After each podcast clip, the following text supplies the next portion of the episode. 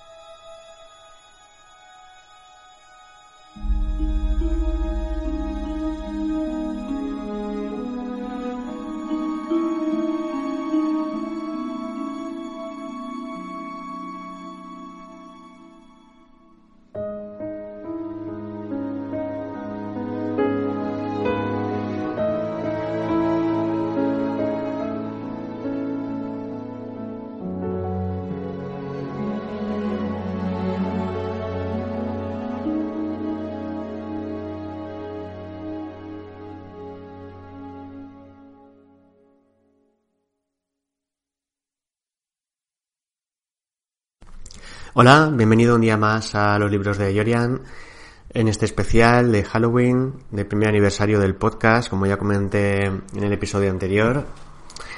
Este es el segundo episodio del especial, temporada 2 de Base Motel. Empecé el anterior episodio em, hablando acerca de los personajes y, y después comenté algunas subtramas de la primera temporada. Vimos cómo Em, se abrieron muchas eh, subtramas que aportaban poco realmente a la historia global, pero que parecía, em, parecía necesario para ampliar ese universo en el que se movía Norman y todos los personajes que de alguna manera van a mm, influir o alterar eh, el entorno en el que él se va a desarrollar. También decía que este universo se va a ir reduciendo a medida que vamos avanzando, evolucionando las temporadas, hasta que finalmente la temporada 5 no va a existir nada de todo este universo, solo existirá él y, y algunos elementos extra eh, que sirvieran para completar la historia. Decía que a medida que se va reduciendo este universo, su ego o su, su problema, su mm, otra personalidad va aumentando y aumentando y al final toda la atención se fija en, en toda la atención del espectador. Esto ocurre como una especie de, de simbolismo que de alguna manera va pintando el universo y que viene a generar una serie de sensaciones, sentimientos que va a crear en cierto modo no, no una empatía, porque yo creo que es muy difícil empatizar con él, pero sí, digamos, una, una fijación, una centración en el personaje, una especie de comprensión de algunos aspectos que, que se derivan de él, aunque sea de una manera inconsciente, porque el hecho de que se va reduciendo es como mirar por un tubo cuyo final el diámetro es más reducido que, que, el, que el inicial y se va reduciendo, se va reduciendo y vamos fijando nuestra atención en este personaje. Esto era el, preámbulo, digamos, de todo lo demás. La serie empieza así y luego se va a ir desarrollando de esta manera. Aún así van a pasar muchas cosas hasta que se termine. a medida que estos universos van, van cerrándose.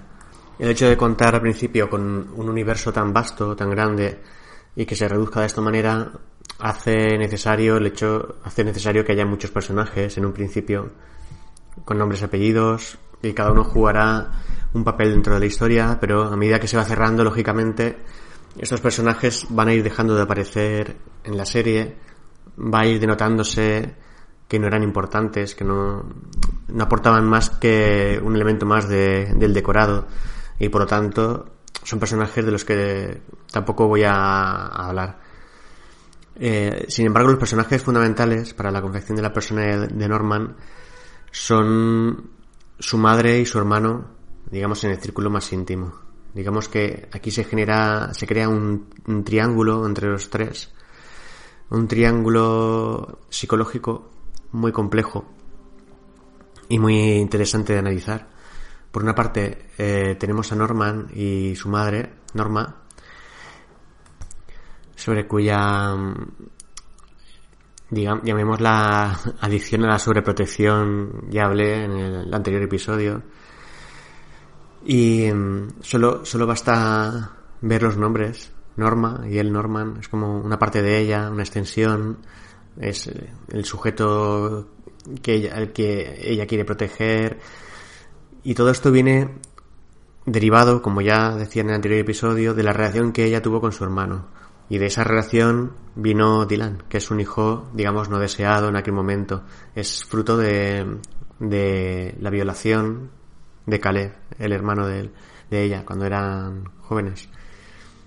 Digamos entonces que Norma eh, lo que siente por, por Norman y por Dylan es completamente distinto por este motivo.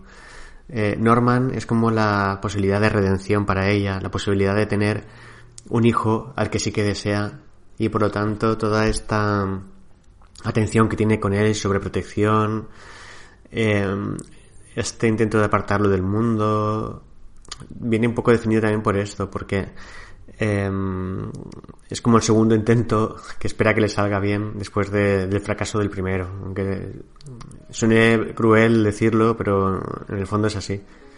Porque em, ella desde el primer momento parece que su hijo Dylan le molesta. Está deseando que se vaya para que les deje juntos y solos a, a Norman y a ella.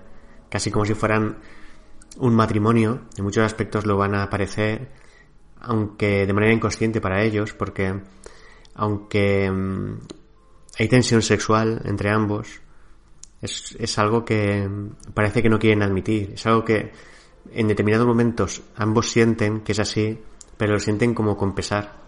Es algo que saben que está ahí y piensan que no debería estarlo. Al menos eso es lo que, lo que, la sensación que me transmite a mí.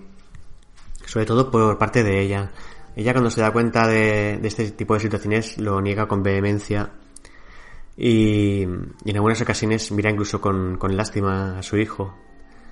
Em, este tipo de, relación, el despertar de él, porque tenemos que tener en consideración también que cuando llegan a, a, este pueblo ficticio en el que se desarrolla la acción, Norman es apenas un adolescente, digamos que se está abriendo al mundo y con él presuponemos muchas cosas como su despertar sexual y demás. Eh, esto es algo que está muy presente en la historia, aunque no está presente en lo anterior, pero claro, puestos a ampliar el mundo de Norman, tampoco hay un límite, ¿no? Hay que parar en algún momento. Tampoco nos van a enseñar su niñez y todo esto, pero podríamos suponer que su despertar sexual, su despertar al mundo, viene más o menos por esta época, que está dejando de ser un niño para convertirse en un adolescente. Vienen sus primeras experiencias sexuales y viene su primer interés sexual. Aquí, como su relación con su madre es tan sumamente viciada, parece que es ella el objeto de los deseos de él, aunque, aunque él no lo sabe en un principio, y más adelante sí que lo va a descubrir, que, es así. Como le pasa, ocurrirá a la madre, lo negará, em, no lo quiere ver, y, y es algo que trata de ocultar para, para adentro.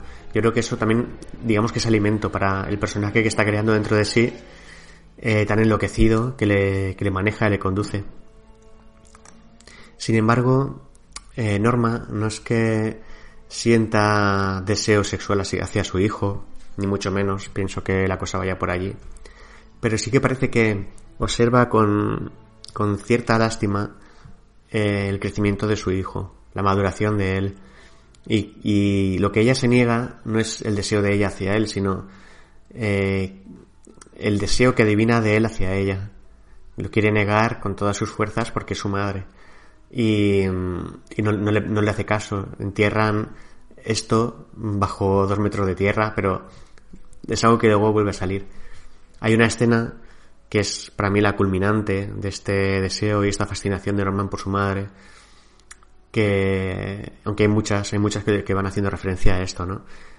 Como cuando duermen juntos y él la está mirando de una manera muy determinada, o cuando ella abraza a otro hombre y vemos la expresión durísima de, Norman, como si le estuvieran robando la novia. Pero hay una escena en la que ella se vuelve, no recuerdo lo que está haciendo, y Norman eh, le mira al culo. Y, y lo mira así como, como, como si fuera una mujer atractiva a la que no conoce. Y en, ese momento se detiene y se va a otra cosa, ¿no? Pero sí que lo percibimos, como sí que existe esa tensión. Una anécdota de la serie es que se grabaron eh, situaciones bastante morbosas entre los dos que luego no han salido en, en el metraje.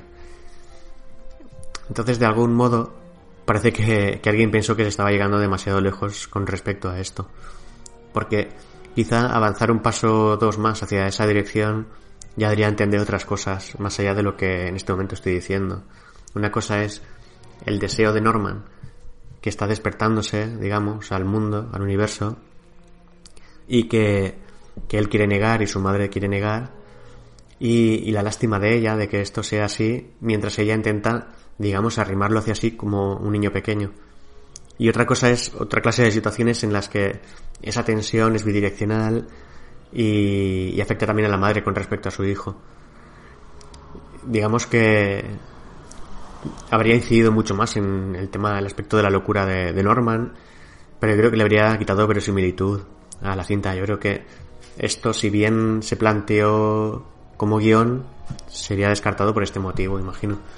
O quizá no, o quizá hace eh, énfasis sobre la misma idea, son solo eh, acciones de Norman, digamos, pero lo quitaron por, por no excederse en, en este tipo de, de, de lenguaje, quizá.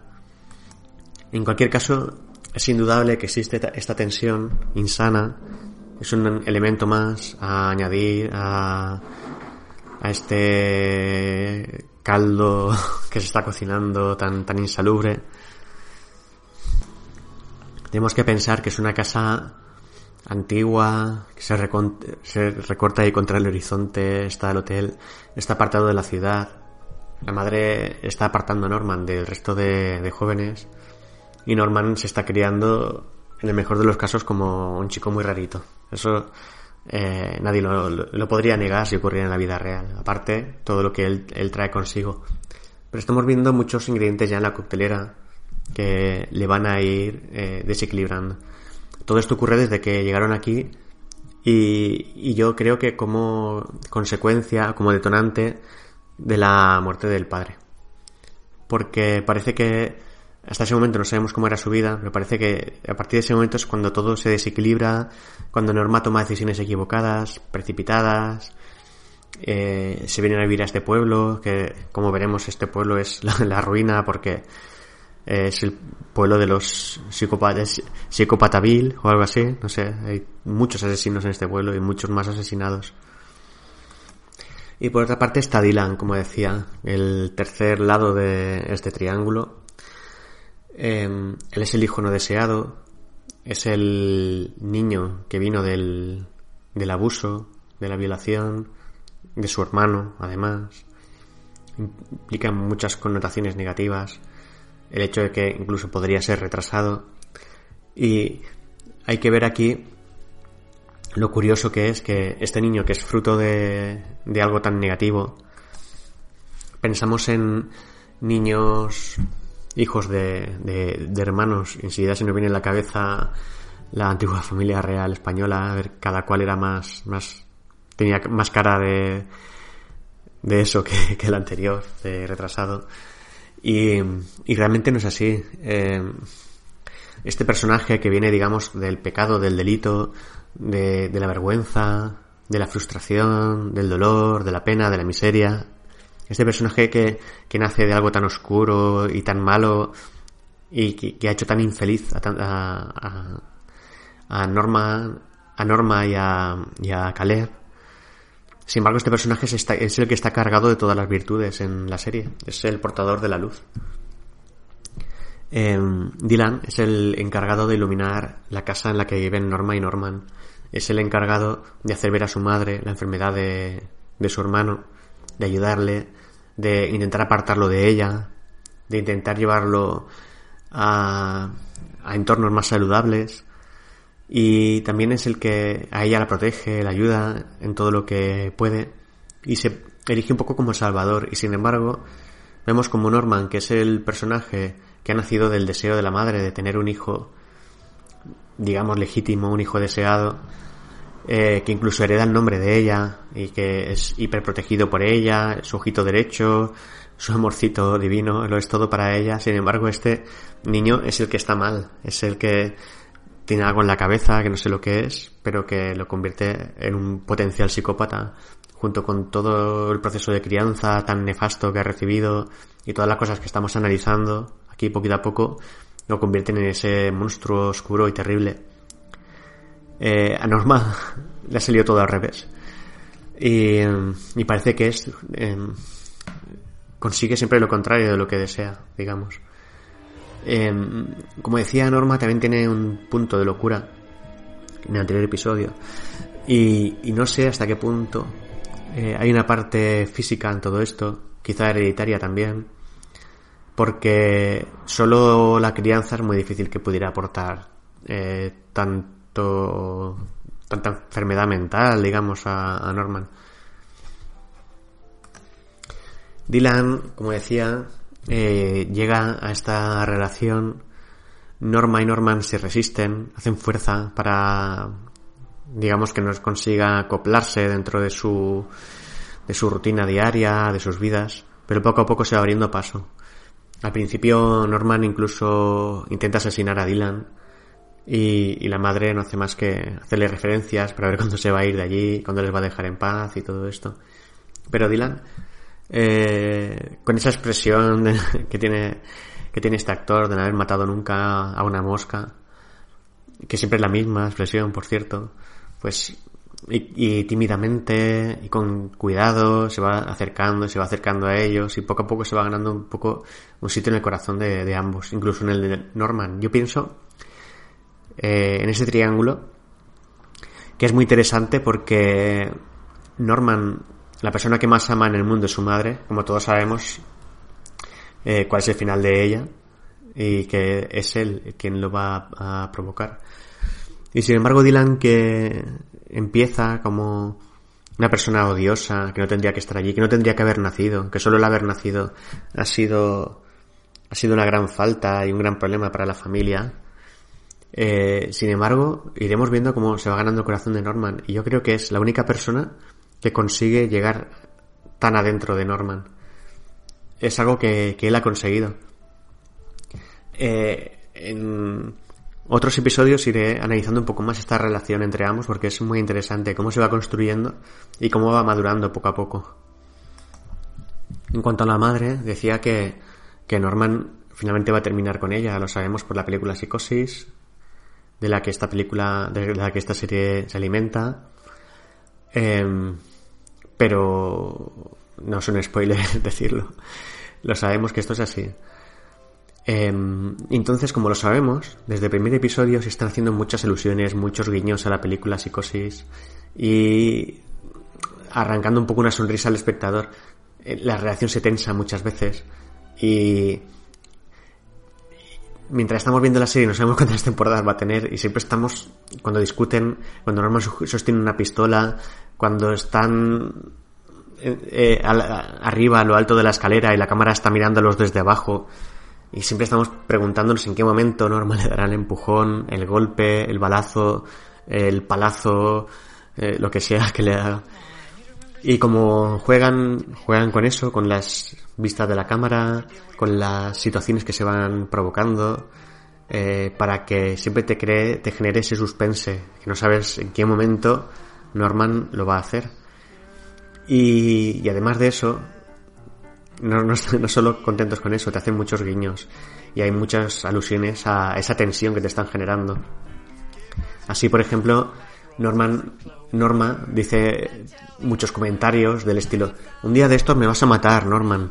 Norman, ten cuidado, me vas a tirar por la escalera, me voy a partir el cuello. Y muchas, muchas, muchas, muchas alusiones así. Bueno, tampoco creo que esté plagado, pero que llaman la atención, llaman la atención. Y cada alusión de estas parece como una condena, como un presagio oscuro, como... Bueno, recuerdo cuando dijo, Norman, cuidado, me vas a tirar por la escalera me vas a partir el cuello. Yo pensé en ese momento, ya sé cómo va a morir. me lo están anunciando. Bueno, pues así muchas veces y de muchas maneras distintas. Em, lo hacen como una especie de alivio cómico en una serie que realmente tampoco genera mucha tensión y tampoco es una serie que, que sea eh, comedia ni muchísimo menos, pero sí que tienen ese juego con el espectador. Has visto Psicosis como yo, has disfrutado mucho con ella, pues ese tipo de cosas te van a alegrar bastante encontrártelas. Son pequeñas pildoritas que han dejado por el camino. En algún momento de la serie me ha parecido, esto ya es muy, una opinión muy cogida con pinzas, pero en algún momento me ha parecido que Dylan no es que sintiera también esa atracción sexual por la madre, que no digo eso, pero sí que reconociera a su madre como una especie de de como si reconocieran ellas ese magnetismo sexual tan fuerte que tiene, como si lo viera, lo reconociera y por un momento como si pensara en ello, pero no de una manera sexualizada, sino de una manera más, un poco más reflexiva. Como dándose cuenta, su madre, del, del potencial que tiene como mujer fatal para los hombres o algo así. Otra cosa, antes de meterme ya con, con las subtramas y las pequeñas historias dentro de la historia, otra cosa que llama mucho la atención de la serie, hay muchas, y iré comentando algunas. Eh, pero una cosa que llama mucho la atención de la serie es que, claro, la película está ambientada a los años 50 y, y esta serie pretende ser moderna, pretende ser dinámica, tiene los recursos cinematográficos actuales, etcétera, pero quiere hacer un guiño, un homenaje siempre a la película. Entonces, eh, vamos a ver cómo la película siempre sucede como una especie de territorio atemporal, como una especie de universo en el que el tiempo no existe y que no podemos eh, fijar fehacientemente en una época u otra. Se mezclan elementos de todas las épocas, desde los 50 hasta la, época actual, pero además se hace de manera paulatina, porque al principio tiene muchísimos elementos que recuerdan a los años 50 que parecen un poco fuera de, lugar porque también hay otros elementos actuales. Y no parece que sea por descuido ni mucho menos sino que se nota que se ha hecho así ha sido así el arte de, de la serie. Em, a medida que va evolucionando la serie va eh, despojándose de estos elementos antiguos y va como como de una manera sensual y lenta, quitándose todo, todo ese ropaje, esa, apariencia antigua, hasta que eh, finalmente quedan muy poquitos elementos de toda esa antigüedad, digamos, y pasa a ser todo muy moderno. Eh, hablo de cosas como la introducción de uso de teléfonos móviles eh, y bueno, cualquier cosa sobre cotidiana, los coches. Al principio es todo mucho más antiguo, pero finalmente, digamos que se va modernizando el arte en todos los aspectos, menos en algunos fundamentales, porque Norma sigue siempre con el mismo peinado, mm, así muy de, los 50, los vestidos también, de esas eh, amas de casa de, de aquella época, eh, todo lo que engloba a Norma y a Norman se queda como antiguo. Y sin embargo todo lo demás evoluciona. Y esto es muy interesante porque también nos quiere decir algo. El arte en la película también es un elemento expresivo que nos está contando algo, aparte de todo lo que estamos viendo eh, en cuanto a las cosas que hacen los personajes y las cosas que están ocurriendo en el entorno. No significa esto, a mi modo de entender, que está todo cambiando menos ellos, porque en realidad los que están evolucionando son ellos y el entorno sigue igual. Las tramas se van sucediendo, va transcurriendo todo, pero em, igual que la trama de la, de, la trata de blancas terminó, eh, la trama de la marihuana, que también comenté, se va desarrollando, también termina esa trama, y van habiendo otras que empiezan y se acaban y la historia va continuando, digamos, pero eh, los personajes no evolucionan en la ciudad. Eh, ocurren cosas que hacen que evolucione la historia, se haga un poco más rico este universo, pero los personajes en realidad no cambian. Los personajes que sí que cambian son Norma y Norman y Dylan. Digamos los personajes eh, más cercanos a Norman. cuanto más cercano a Norman, a Norman están los personajes, más digamos que van cambiando me refiero a su, a su progresión psicológica, em, su maduración y su recorrido dentro de la historia, el propósito del personaje. Sí que hay algunos personajes eh, fuera de esto que sí que tienen un cambio muy importante, em, como por ejemplo ya comenté el de Bradley, que empezaba en un punto, en el punto más alto que ningún otro personaje alcanza y acaba en el punto más bajo también. Em, digamos, el sheriff Romero también va desarrollando un camino. Sin embargo, eh, Norman y Norma, su relación está constantemente en, mutación, aunque al principio no lo parece, porque siempre están con las mismas cosas, las mismas frases entre ellos, pero eh, entre ellos hay una cosa que, que cambia permanentemente, que es el cómo se ven el uno al otro digamos que están como, como en un baile, eh, sin ocupar la misma posición eh, constantemente. Ella sospecha de él, ella teme que él ha asesinado a otras personas, no lo sabe, quiere negarlo, pero al mismo tiempo lo sospecha y en cierto modo le teme. Y a medida que esto, este sentimiento va evolucionando, em, digamos que ella va tomando más, más, más precauciones, más reservas, y él, por otro lado, también sospecha de ella. Él sabe que le pasa algo, no sabe lo que es. Sospecha que la madre lo sabe y no se lo quiere contar. Después llega a sospechar que todo el mundo lo sabe menos él. Y esto es algo muy terrible para él porque porque mm, él es el afectado, hay algo que le ocurre, le afecta mucho, pero no sabe lo que, lo que le está pasando y cree que los demás sí que lo saben. Después sospecha que la madre ha cometido más asesinatos.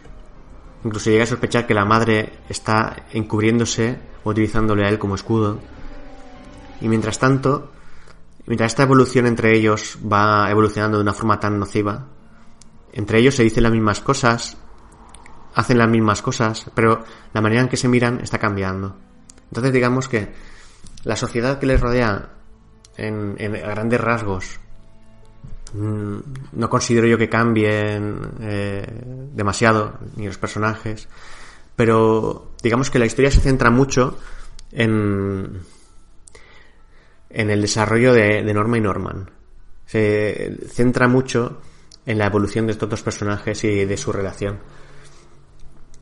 Y quizá tiene algo que ver esto el hecho de que em, lo que les rodea no cambie en realidad. Es como que mm, lo demás está llenando de luz o de colores, pero esto sigue estando en blanco y negro, de alguna manera. En cuanto a las tramas o estas pequeñas historias dentro de la historia grande, aquí digamos que en la trama de, la droga, de la marihuana, del cultivo, parece que se está acercando ya el clímax de toda esta, esta trama. Vemos a un Dylan que se ha posicionado muy bien dentro de, toda la estructura de una de las familias y ahora de repente es, es una persona muy pudiente que está ganando mucho dinero con, con lo que hace porque ha tomado decisiones acertadas, es valiente y sabe moverse muy bien y tiene éxito en todo lo que emprende. Y por otra parte tenemos eh, un problema grave que afecta a Norma, que es el hecho de que se va a hacer una circunvalación y por lo tanto se va a desviar el tráfico eh, de manera que, que ya no pasarán los coches por el motel y quizá pierda pues muchas de las oportunidades de, hacer negocio. Aquí empieza un aspecto muy importante de, dentro de la serie y es el victimismo de, de Norma. Cada vez que sale de una parece que se mete en otra. Por una parte es victimismo y por otra es eh, quizá una facilidad tremenda para meterse en problemas, para ir buscándolos sin darse cuenta. Eh, siempre pasa el tiempo lamentándose de que el mundo está contra ella, de que la fatalidad le persigue, de que después de una cosa viene otra y no hay manera de levantar cabeza. Hay una frase muy típica dentro de esta serie es deja mamá tranquila, está pasando por mucho. O de ella hacia él también. Digamos que siempre sienten que el mundo les está arrollando con toda su, su, su actividad y ellos no quieren pertenecer a este, al mundo, quieren estar aislados y que el mundo no les afecte.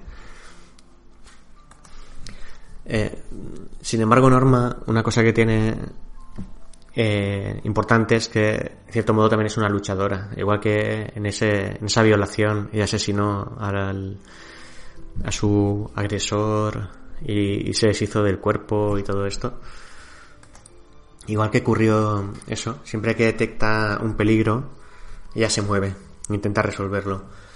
Si bien nunca intenta solucionar nada por sí misma, eh, sí que intenta hacerse cargo de algún modo, pero suele buscar a un hombre que lo haga por ella.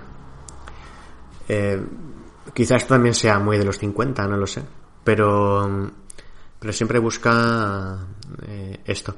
Igual que en la primera temporada ella intentó que, que Selby, la ayudante, eh, ocultara la prueba, manteniendo relaciones con él, eh, haciéndose la novia. Digo haciéndose porque luego veremos como, como ella parece no disfrutar ninguna de las relaciones que tiene durante, durante la serie.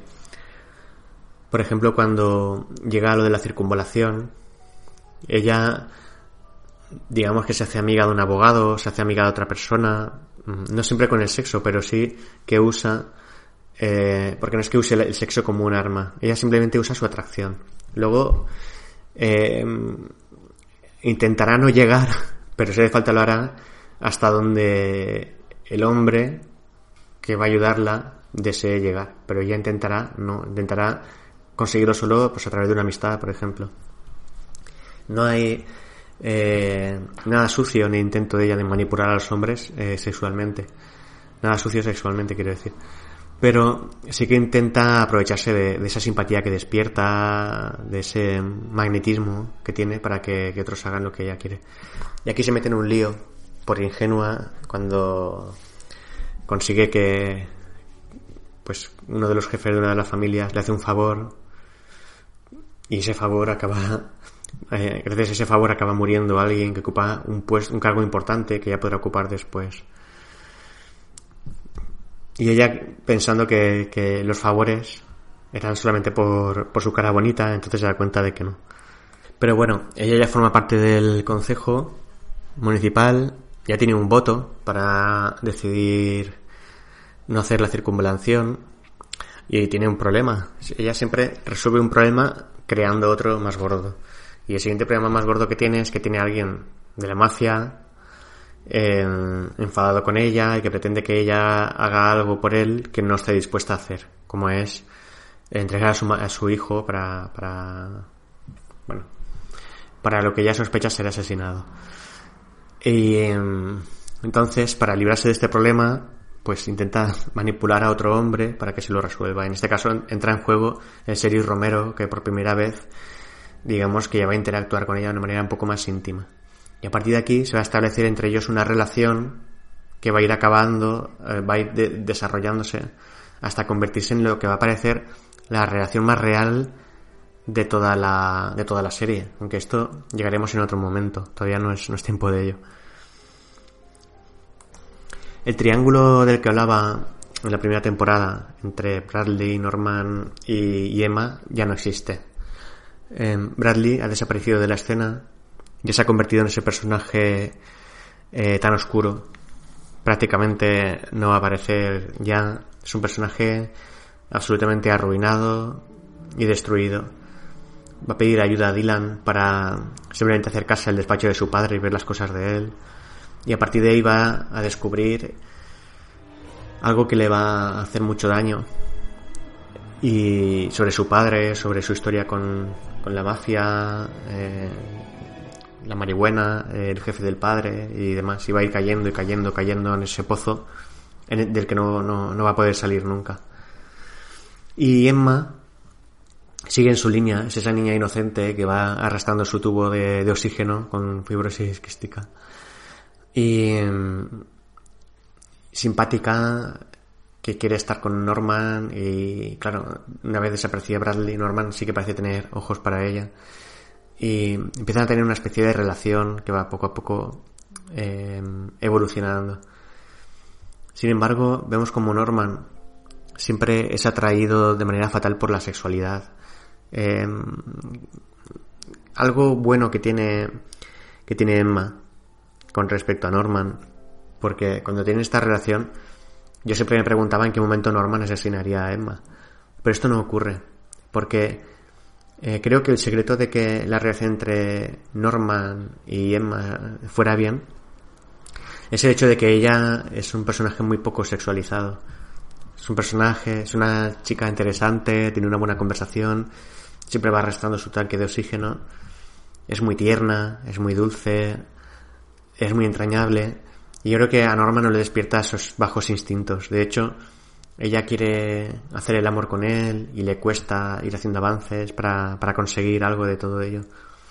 Y Norman parece que se siente mm, conquistado, digamos, o se va enamorando de esa ternura que le despierta, eh, de esa inocencia y digamos que la va amando por ello, pero no parece que la, la desee de una forma sexual porque si no pienso que sí que la habría asesinado. Eh, sin embargo, estando con ella sí que vemos como entra una, una mujer para, para tomar una habitación muy exuberante y Norman se queda mirando con con un deseo, una, ansia, hace callar a su novia, espera, espera, es que no sé qué, tengo que atender súper bien a esta mujer, y lo ves como se le está yendo la cabeza, y se le está yendo, y se le está yendo, y Bradley, y, Emma está asistiendo a esto como anodada, como diciendo, ostras, que está perdiendo la cabeza, está perdiendo los papeles porque ha visto mm, dos tetas de una manera muy sugerentes, con un escotazo y tal y parece que a Norman le hierve la sangre. Entonces cuando te das cuenta de que a, esa sí puede sí que la, la matará, porque vuelve a ocurrir lo de siempre. Recuperamos toda esta historia de la violación de la madre, lo que la madre tiene que hacer para protegerle y todo esto. Y, y esa parte eh, que se apodera de él en situaciones así es la que va a intentar asesinar a este tipo de mujeres para que no le hagan daño. Para que no le hagan daño también pensando él eh, que el sexo es algo terrible, porque por una parte él ha visto cómo han violado a su madre, pero por otra parte también sabe que Caleb, el hermano de ella, la violaba. Y también averiguará lo de Dylan, que es hijo de, esta violación. Y en vez de odiarle más por ello, en ese momento yo creo que es cuando siente compasión, siente piedad por Dylan. Y, y creo que es ese momento en el que se coloca la primera piedra del amor grande que va a sentir Norman por Dylan y que no se va a manifestar tan claramente porque eh, si no parece que se eliminarían rasgos de esa psicopatía ¿no? es un personaje que no manifiesta grandes emociones pero sí que en algún momento de la serie lo vamos a ver muy claramente como, como ese amor se ha hecho muy fuerte con, con el paso del tiempo Bien, pues vemos, como decía, a Emma ya ha despejado el camino, y ha sido Bradley, aunque ha costado mucho, mucho sufrimiento para que desaparezca, pero ella se ha ido, ya se ha apartado. Y ahora tenemos a Emma, que está siempre rondando el motel, siempre, siempre, siempre. Intenta formar parte de la familia, parece que está subyugada por Norma y por su madre, eh, por Norman y por su madre, y quiere como formar parte de la familia, ayudarles, em, eh, enterarse de todo lo que está pasando, incluso tomar decisiones al respecto. Y cuando las cosas que están sucediendo son demasiado íntimas, demasiado privadas, demasiado familiares y se la excluye, ella se enfada y se va dando un portazo. No es que ya no me queréis, yo creía que era parte de la familia. Y bueno, parece que ella está buscando esa posición y, y esto hace un poco preguntarnos el por qué, por qué desea tanto forma parte de esa familia, em, compartir a esa madre, entre comillas. Y es que si analizamos un poquito a Emma, veremos que es una niña que vive con su padre, su padre es taxidermista, es un hombre, digamos, eh, solitario, eh, poco hablador, está, digamos, en su mundo. Pero su madre los abandonó a los dos. Entonces es una, una niña introvertida, em, que tiene esa carencia de la madre y ve en Norma una madre sobre sobredimensionada. Entonces, por un lado tenemos una una mamá, super mamá, que ese, esa faceta de madre es tan pegajosa y tan enorme que, que, empacha solo de verlo. Y por otra parte tenemos una, una, una mujer, pero que mirando su lado de niña siente una carencia tan grande de, esa, esas cosas maternas, eh, ese amor, ese cariño que ve como constantemente se están dando Norman y su madre y ella quiere participar de ello. Ella quiere a Norman, sinceramente, y, y digamos que, que lucha por él, y por su relación, pero también es importante para ella em, esa relación con la madre de Norman. Parece que de cierto modo la necesita. Aunque a medida que va avanzando la historia, y sobre todo más adelante, cuando ya em, ha dejado su relación con Norman, es cuando empieza a darse cuenta un poco de, esa locura que existe entre los dos, que manejan, que haya estado dentro de ese ambiente tan viciado luego lo ve desde fuera con perspectiva y se da cuenta de que, de que no está bien todo esto que está ocurriendo entre ellos y, su forma de tomar decisiones y demás. Y es ese momento que intenta, digamos, alejarse de ellos, pero esto ocurrirá más adelante. La temporada 2, ya para terminar, es una temporada de Beast Motel, es una temporada en la que Norman ya ha perdido su inocencia porque ya le hemos visto asesinar. Entonces, em, ya no va a despertar simpatía, digamos. Por lo menos a mí ya no me despertó ninguna simpatía. Pero es una temporada en la que él todavía es normal o medio normal.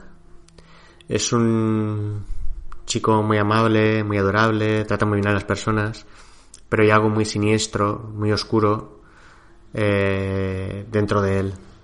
Y eso se adivina en cada cosa que, en cada expresión que tiene, cada cosa que hace. Y, toda esa amabilidad parece ser un disfraz odioso. Esta segunda temporada me transmite sensaciones que recupero de, de cuando vi la serie Dexter, por lo menos al principio. Porque era una persona muy normal, pero tenía algo muy siniestro era que le gustaba asesinar personas. Y claro, esto eh, estamos muy acostumbrados a ver una película en la que hay tiros y todo esto, y no es lo mismo. Porque cuando analizamos la mente de un psicópata y cómo asesina a un psicópata y todo esto, el cómo planifica para para que su víctima no tenga ni una sola oportunidad de defenderse, que no sepa de dónde le viene el golpe y y, yo veía trabajar a Dexter, bueno, trabajar, mm, descuartizando a la víctima, cogiendo su muestra de sangre, mientras él hablaba de sus cosas, filosofaba de la vida y todo lo demás como una persona normal, me parecía extremadamente siniestro, muy oscuro, muy desagradable. Y esto es lo que me pasa con, con Norman en esta segunda temporada, que por una parte tiene una patina de normalidad que no se puede eludir, no se puede ignorar, pero por otra parte sabes que ahí hay algo que no funciona y siempre te estás preguntando quién será la, siguiente víctima. Es una chica inocente y, y está sufriendo porque sabes que, que probablemente será la siguiente. Siempre sufriendo también por Emma, siempre sufriendo. A ver cuándo será el momento en que empuje a su madre por la escalera y se parta el cuello, por ejemplo, como ella decía en, en ese episodio. Todo esto, Norman no sabe que es un psicópata, él cree que está bien y intenta hacer las cosas bien, intenta ser un buen chico, pero sabe que le pasa algo. Hay algo en su cabeza, en su vida, que no funciona. Él cree que puede ser una enfermedad, él teme por su salud, no sabe lo que es. Y cuando llega ese momento de tensión, bien porque está en peligro, bien porque hay una especie de tensión sexual, cree que debe protegerse de una mujer o lo que sea, es cuando emerge la parte, digamos, norma de su mente que lo invade y él a partir de entonces pierde el control, digamos, y después no va a recordar lo que ha ocurrido. Em, más adelante él despierta en, cualquier otra situación en un sitio donde no, no, recuerda haber llegado y no sabe lo que ha pasado con, con él. Esto que en el cine y en la televisión se ha tratado siempre mucho con nombres parecidos a trastorno de personalidad múltiple o cosas así, en la vida real eh, no existe como tal, porque em, se hablaría de algo así como como una posesión o algo similar, aunque lo que se describe no, se parece en nada a una posesión. Eh, esquizofrenia, digamos que sería un trastorno en el que em, la persona afectada parece que se ve impedido hacer determinadas acciones, pero luego sí que las recuerda. Y esto de que haya otra persona dentro de ti, que tu cerebro pueda crear una, dos, múltiples personalidades y que cada vez sea uno que toma el control, parece que no es muy plausible, al menos por lo que, por lo que yo he leído, investigado un poquito para, hacer el, eh, este, este episodio. No, clínicamente no, no existe esto, o al menos es absolutamente infrecuente. Sin embargo, es tan atractivo para la televisión que se ha usado eh, mucho, muchas veces en, para cine, películas, series, etc. Y nada más, hasta aquí la temporada 2 de Bates Motel. Eh, ya analicé en la primera los personajes, en esta el triángulo entre Norma, Norman y Dylan, además de las tramas, subtramas, etc. En la que viene eh, vamos a hacer un repaso sobre los asesinos de la serie. A ver si Norman es tan psicópata como parece, o hay alguno que, puede que incluso sea más psicópata todavía dentro de esta serie, claro. Así que nada más, si no habías escuchado el anterior episodio, pues escúchalo y así todo tendrá un, un contexto razonable, ¿no? Todo tendrá sentido completo. Mañana es el tercer episodio de este especial que estoy haciendo para Halloween. Lo estoy grabando eh, el día de antes y lo, estoy haciendo todos así. Eh, está siendo un poquito un esfuerzo, pero creo que vale la pena y sobre todo también porque como es el aniversario del podcast, pues quería hacerlo. Mañana es el siguiente episodio, el 3, y después nos quedarán el 4 y el 5 y aquí acabará el especial. Ya descansamos hasta el siguiente número que será The Walking Dead. Muchas gracias por seguirme, eh, gracias por oírme, aguantar la turra. Eh, puedes seguirme también en libroseyorian.com. Puedes leer mis novelas en, Amazon, escribiendo Eyorian como autor. En Amazon Kindle. Y nada más. Nos vemos, nos escuchamos mañana. Adiós, muchas gracias.